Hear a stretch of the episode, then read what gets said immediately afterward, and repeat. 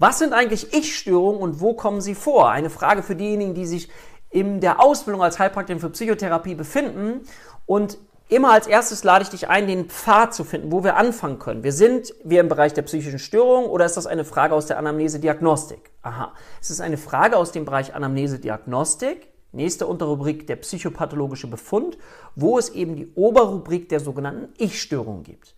Was sind Ich-Störungen? Ich-Störungen sind dieses Gefühl, dass mir von außen zum Beispiel Gedanken eingegeben werden, dass mir Gedanken entzogen werden, dass sich Gedanken ausbreiten, dass andere sie lesen können. Oder uncharakteristisch dieses Gefühl von Derealisation, Depersonalisation. Das heißt, die Umwelt erscheint mir unwirklich oder mein Körper erscheint mir unwirklich. Diese Fremdbeeinflussungserlebnisse, auch dieses Gefühl von außen ist ein typisches Phänomen, wie wir es bei der Schizophrenie unter ICD-10 F2 dann eben kennen.